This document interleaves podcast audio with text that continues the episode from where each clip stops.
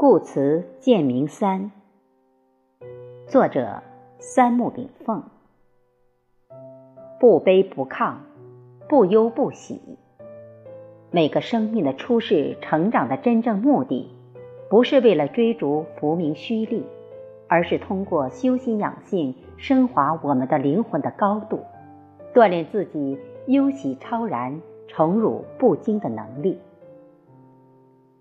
论语》中，孔子欲曰：“不义而富且贵，于我如浮云。厚德载物，一切富贵必须由厚德载之，方能天长地久；否则就是过往云烟。生命如潮，起落有序，恒行远悟，淡然处之。”中庸有言。在上位不临下，在下位不圆上，不卑不亢，是故把握人生的中庸之路，找准人生的中庸坐标，重中之重。君子有两样东西不能轻易试下：一是眼泪之谈，二是双喜之礼。眼睛是心灵的窗户，不忧不喜，就能超然物外。内心充实，灵魂饱满，就会目光炯炯。眼睛中折射着、体现着人的意志和精神。在感天痛地的大是大悲面前，真正男儿只有肩膀之承受，没有泪水发泄之风。男人膝下有黄金，双喜体现着尊严和气势，只贵祖宗天地，不贵。权贵财富，男女修养也许方向有别，但目的相同。古今淑贞女子，重德不重利，重贞不重势，其华贵自内而生，其气质自内而发，其修养自内而逝，其举止自内而雅，其德风表于言行。故而两女能旺三世，且家风代代久传。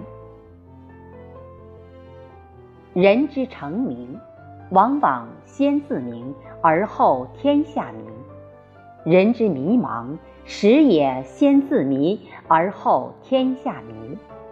万物与我为工具，人类社会仅为使用权，而没有所有权。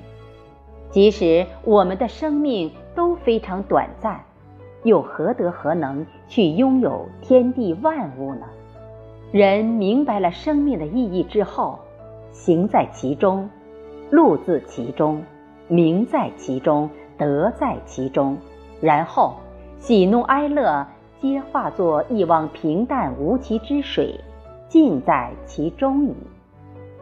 宁静方能致远，淡泊。方能明志。这须无住无执，无恋天地间其中任何一物。理性是为人处事之第一人性，因为人在感性中迷失了灵魂方向之后，苦若重生。生命的修炼就是从感性走向理性，从悲欢离合。走向不忧不喜，宠辱不惊。乱花渐欲迷人眼，浅草才能没马蹄。有时候，我们会为了寻找一只迷失的羔羊而放弃整个羊群；有时候，我们会为了品味一份嗜好而放弃整个身心的康泰；有时候，我们会浪费大量时间去结交一生中对我们根本没有任何意义的匆匆过客。生命中真正需要珍惜的缘分，就是我们的良师益友。